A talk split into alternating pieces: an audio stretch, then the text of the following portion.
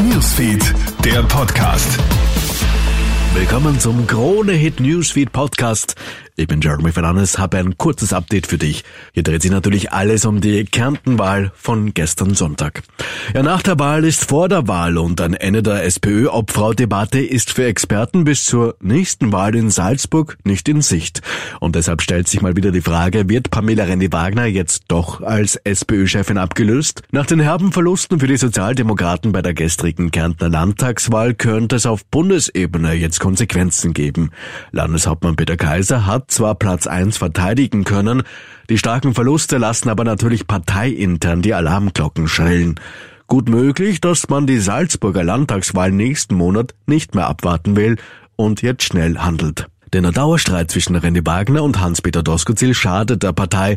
Die Cheffrage muss endlich geklärt werden, sagt Politikberater Thomas Hofer. Es ist nun einmal so, dass bei aller Standfestigkeit, und das muss man ja jedenfalls zugute halten, Pamela Rendi Wagner auch in der Öffentlichkeit, gerade auch was TV-Auftritte angeht, nicht die beste Performance gezeigt hat zuletzt. Und dann gibt es natürlich einen großen Herausforderer mit Hans-Peter Doskozil, wo mehrere Umfragen gezeigt haben, dass er möglicherweise die SPÖ da besser dastehen ließe bei Wahlen. Die SPÖ verliert fast 10 Prozentpunkte, fällt also auf unter 40 Prozent, bleibt aber in Kärnten stärkste Partei. Alle anderen Parteien haben zugelegt, was vor allem bei der Volkspartei unerwartet war. Die ÖVP konnte das Team Kärnten klar hinter sich lassen, obwohl dieses sich annähernd verdoppelt hatte. Grüne und Neos scheiterten deutlich an der 5%-Hürde. Sie ziehen also nicht in den Landtag ein. Im Netz wundert man sich über die Aussage von Sigrid Maurer. Die grüne Clubobfrau zeigt sich nämlich über das Abschneiden ihrer Kärntner Kolleginnen recht zufrieden. Wir haben dazu gewonnen, wie bei fast allen Wahlen seit Einzug der Grünen in die Bundesregierung. Ähm, und das ist natürlich auch eine Bestätigung unserer Arbeit. Landtagswahlkämpfe sind immer anders als Bundeswahlkämpfe.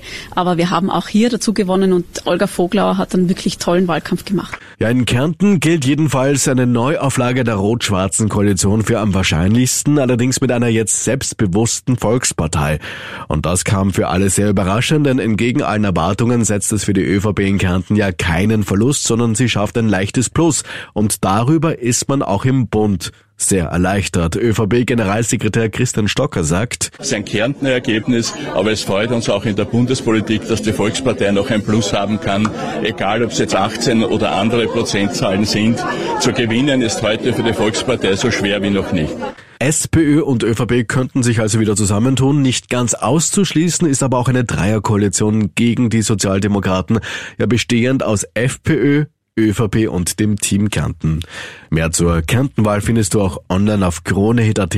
Da findest du auch Aktuelles abseits der Kärntner Landtagswahl von gestern. Vielen Dank jedenfalls, dass du reingeklickt hast in unseren Kronehit Newsfeed Podcast. Ich wünsche dir noch eine erfolgreiche Woche. Bis zum nächsten Mal.